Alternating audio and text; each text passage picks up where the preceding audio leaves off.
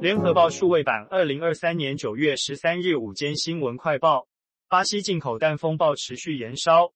台农昨天承认有批巴西鸡蛋误标效期。国民党总统参选人侯友谊今天批事情很离谱，副总统赖清德要出来说一下吧，他不是医生吗？对这件事情要有一个态度。侯友谊指出，民进党政府从缺蛋起很多借口，黑幕重重，都没有去反省检讨。更离谱的是，竟然有预期蛋。国民党台北市大同区立委参选人游淑慧今天语带双关：现在的台湾到底是有一堆坏掉的蛋，还是有一堆坏蛋？新竹市文化局前局长钱康明近日连环爆料，指新竹市长高虹安男友李中庭、干政等，今天在发文揭自己被离职黑幕。钱康明称自己八月三日因跨年晚会事宜遭李电话责难。李直问他为什么跟副市长去跟某人见面，却没跟他说，让高洪安在外面被人问到时一问三不知。隔天碰面时，李要他辞职。我在等市长亲口告诉我叫我离开。钱康明说，直到八月二十八日下午五点，他才等到高洪安亲口叫他离开。但当天他没有听到需要离开的具体理由。当然啦，欲加之罪，何患无辞，只能接受。钱康明重申，请市长的男朋友好好的去找一份工作，让高虹安好好的当新竹市唯一的市长。近日，民众党多位地方党部成员被点名有黑道背景，外界讽民众党。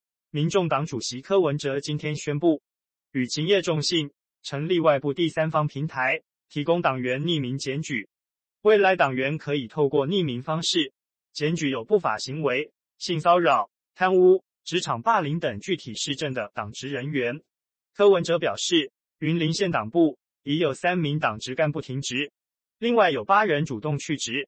民众党会秉持遇到问题解决问题的精神，持续反省改进。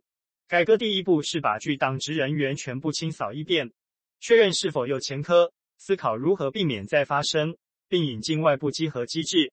第三方受理后会有初步查核。结果会送党中央处理，确保内部不会吃案。处理结果会通知举报人。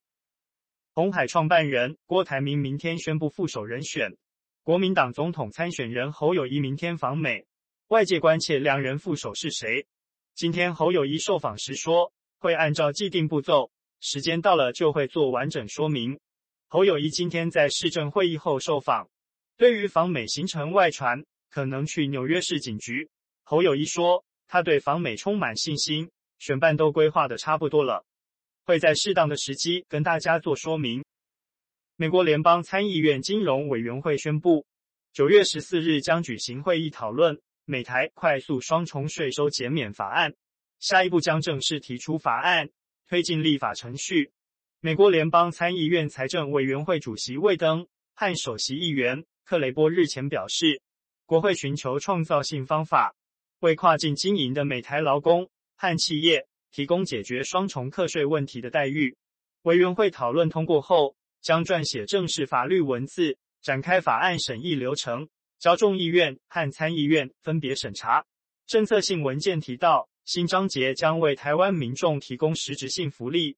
这项立法要求完全互惠，因此只有台湾向在台湾纳税的美国民众提供同样福利时，法案才会完全生效。今日午间快报由联合报记者欧阳良莹整理，语音合成技术由联金数位提供。